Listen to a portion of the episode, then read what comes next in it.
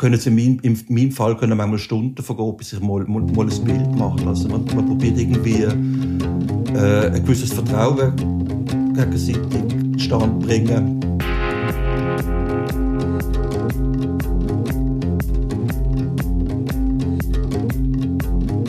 Es war eine grosse menschliche Tragödie, die sich im letzten Jahrhundert in Vietnam abgespielt hat. Der Krieg der USA gegen Kommunisten im asiatischen Land haben auch die Gesellschaft in Europa und in den USA geprägt. Die üblen Methoden, die feindlichen Truppen aufzuspüren, zum Vernichten, sind bis heute spür und sichtbar in Vietnam. Ein Begriff, wo man immer wieder hört, Agent Orange. Ein Gift, das nicht nur Menschen, sondern auch die Natur vergiftet hat. Und darüber reden wir, weil das ist Thema im neuen Heft. Und zwar in einer ganz neuen Art und Weise. Es gibt im Surprise Strassenmagazin jetzt ein neues Format, das Foto-Essay. Da kommt der Fotojournalismus mehr Bedeutung und mehr Platz über. Den Anfang macht der Fotojournalist Roland Schmid und er ist mein Gast heute. Hallo Roland. Salut Simon. Dich beschäftigt Vietnam und Agent Orange schon länger. Wieso ist das genau ein Schwerpunkt, einer von deinen Schwerpunkten in deiner Arbeit? Ja, das ist so, ich bin in das Thema irgendwie reingeschlittert, wie ich oft so in Themen reinschlittere. Äh, konkret hat es damit angefangen, dass mich ein Journalist, das ist der Peter Jäcki, der hat mich im 99 angefragt, ob ich äh, gern mit ihm nach Vietnam reisen würde, um das, um das Thema zu bearbeiten. Und das ist für mich eigentlich die, die erste große Auslandsreportage, die ich machen konnte und habe gefunden, klar, ja, natürlich. Einfach damit ich mal eine Auslandsreportage machen kann. Und dann bin ich im, im Zug, also ich hatte mich dann auch sehr eingelesen in das Thema, habe recherchiert. Und dann sind wir nach Vietnam gefahren, haben äh, die Familien und die Schauplätze besucht. Und dann ist mir je länger, je klarer geworden, dass dass das ein sehr wichtiges Thema ist und vor allem aus dem Grund, weil es ist für mich eigentlich ein Exempel von einem, von einem Krieg, respektive von den Folgen von einem Krieg, wo auch letztlich auf andere Kriege übertragbar ist, sei es jetzt in der Ukraine oder im Irak oder Jugoslawien oder wo auch immer. Und äh, das ist ein Beispiel für mich, eigentlich ein exemplarisches Thema, äh, für was eigentlich die große Politik auf die kleinen Leute kann auswirken. Also irgendwelche Politiker beschließen einen Krieg, der Krieg geht so und so viele Jahre lang und Konsequenz, Konsequenzen auf, auf die Leute, sei es jetzt Soldaten oder, oder die, die einfache Bevölkerung, die wird von den Politikern eigentlich völlig aus, ausblendet. Ähm, vielleicht kurz zur Erklärung, weil wir nachher noch ähm, betüfter werden, gerade über Agent Orange reden. Ähm, wie genau ist das Herbizid? wo man eben salopp Agent Orange nennt. Ähm, wie ist das genau eingesetzt worden im Vietnamkrieg? Äh, wie du gesagt hast, äh, Agent Orange ist ein Herbizid. Und das hat man, ich glaube, das war ab 1969 gesehen, hat man das äh, gebraucht, zum es hat mehrere Gründe gegeben. Einerseits hat man wollen die Deckungen von der, von der Gegner niedersprayen. Also die haben sich im Wald verborgen oder wo auch immer. Äh, man hat der man hat die verborgenen Transportwege, wie der Ho Chi Minh Pfad, der ist sehr berühmt, hat man, hat man eigentlich wollen niedersprayen. Und ein anderer Grund ist man hat äh, damit im Gegner die Nahrungsmittelgrundlage entzogen, indem man dann einfach einfach Reis oder was auch immer weggesprayt hat. Und dann hat es noch einen, einen, ganz banalen Grund gegeben. Man hat mit dem Agent Orange auch die Stellungen um, um, um die amerikanischen Airbases oder, oder äh, Army Bases einfach vergrößert. Also der ganze Dschungel einfach mit dem Agent Orange hat man, hat man da weggesprayt, weil es einfach, ja, das ist auch relativ bequem gewesen, anstatt mit der Machete reinzugehen in den Wald. Tödlicher Nebel, das ist der Titel von deiner Geschichte, von deinem Foto-Essay. Es gibt auch ein bisschen Text von dir, aber der Hauptbestandteil sind natürlich die Bilder.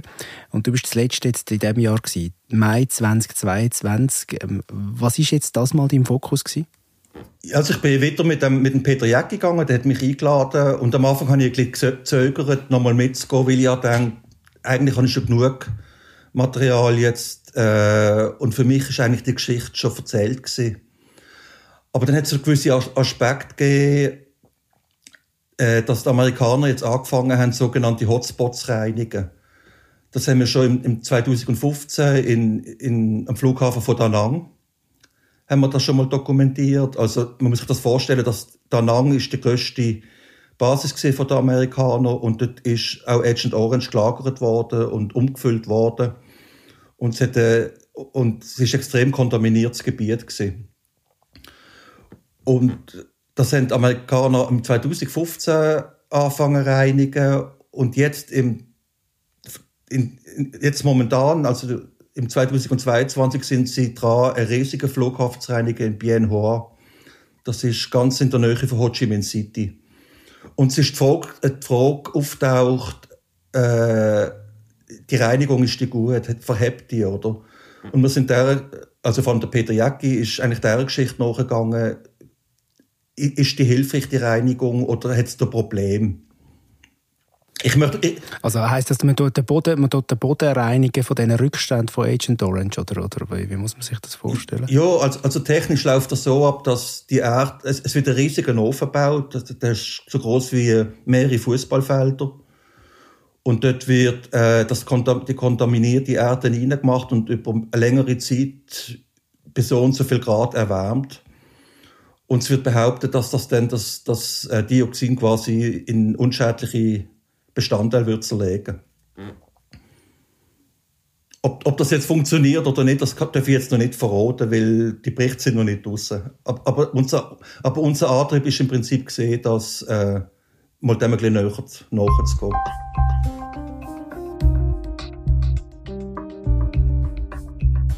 Vom vietnamesischen Staat kommt nach wie vor fast nur symbolische Hilfe. Die USA leugnen weiterhin jeden Zusammenhang zwischen Agent Orange und dem Elend.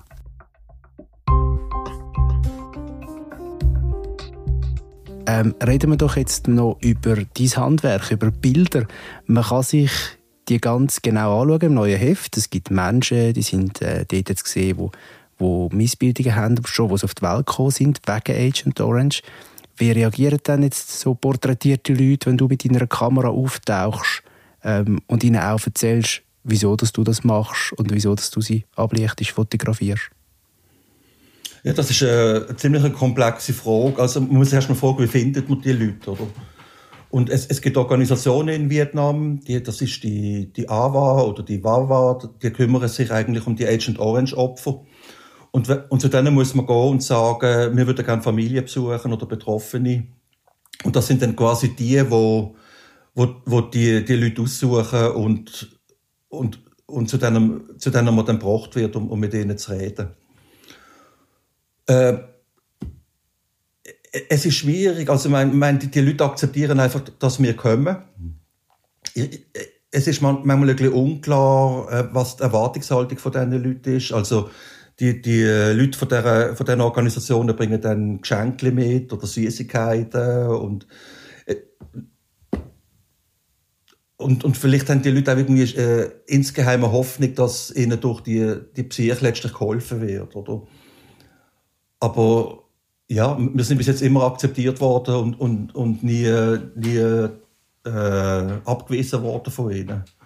Aber, aber was in diesen Leuten letztlich uns, gegenüber uns vorgeht, das kannst du nicht sagen.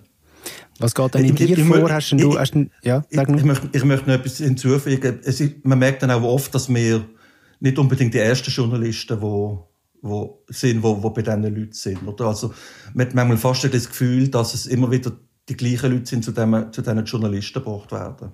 Ist es nicht auch so, und das kann ich nur als Laie beurteilen, ich höre das manchmal von Leuten, die mit der Kamera unterwegs sind und Geschichten erzählen, dass man auch ähm, gerne unbemerkt bleibt. Also gar nicht so im Fokus ist mit seiner Kamera, sondern gerne irgendwie so ein bisschen ähm, umeinander läuft und die Leute vielleicht auch ähm, erfasst, bildhaft, dass man wirklich unsichtbar ist und sich nicht so bemerkbar macht. Das ist wahrscheinlich schwierig, wenn man von einer Organisation vor Ort gebracht wird, nehme ich mal an, oder?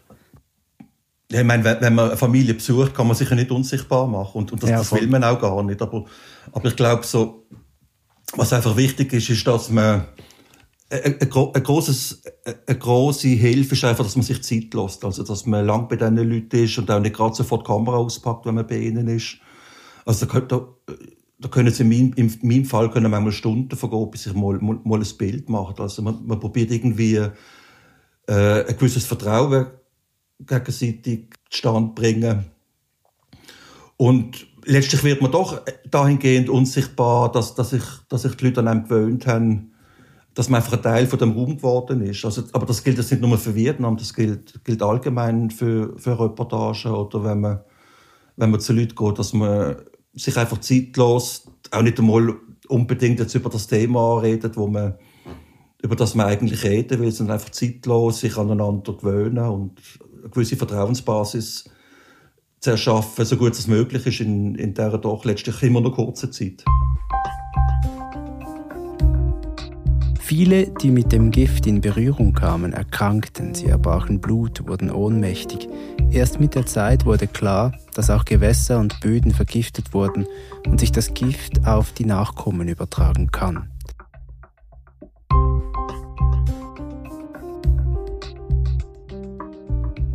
Ich habe mal gelesen, dass es laut Umfragen doch noch einen recht grossen Teil gibt in den USA. Wie viel Prozent weiß ich jetzt ehrlich gesagt auch gerade nicht aus dem Stegreif, aber ähm, wo findet, ja, es ist letztendlich schon auch legitim gewesen, den Krieg zu führen gegen Vietnam.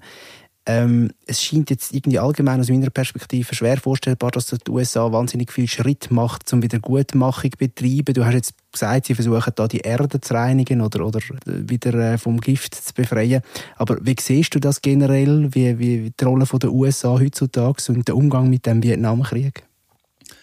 Äh, ich glaube, in dieser Frage ist, die amerikanische Gesellschaft nach wie vor sehr gespalten. Also das Thema wird nach wie vor sehr kontrovers eigentlich besprochen in, in, in den Staaten. Also es, es gibt dann oft auch aus Veteranenkreisen oder aus konservativen Kreisen, die finden, das, das ist ein Krieg, der wichtig ist, um sich im, im Kommunismus, im Weltkommunismus entgegenzustellen. Und auf der anderen Seite gibt es Leute, die sagen, äh, der, der Krieg ist eigentlich ein Verbrechen und letztlich auch völlig überflüssig. Okay. Und, und, und äh, was man vielleicht noch sagen kann, also die Amerikaner, die, die, die direkten Zusammenhänge zwischen Agent Orange und den Erfolg heute eigentlich immer noch, noch abstritten. Es sind, schon viel, es sind schon Prozesse geführt worden in dieser Frage. Es werden immer noch Prozesse geführt. Ich glaube, also, es ist auch ein bisschen schizophrene Haltung, weil die Amerikaner haben ja selber auch Agent Orange Opfer. Die, also es gibt viele GIs, die betroffen worden sind und mittlerweile auch gestorben sind weil sie mit dem Agent Orange äh, in Kontakt gekommen sind. Und es gibt gewisse Krankheiten, wo, wo bei den Amerikanern, also bei, bei den ehemaligen GIs zugestanden werden, dass die äh, Erfolg sind von, von, von dem Agent Orange.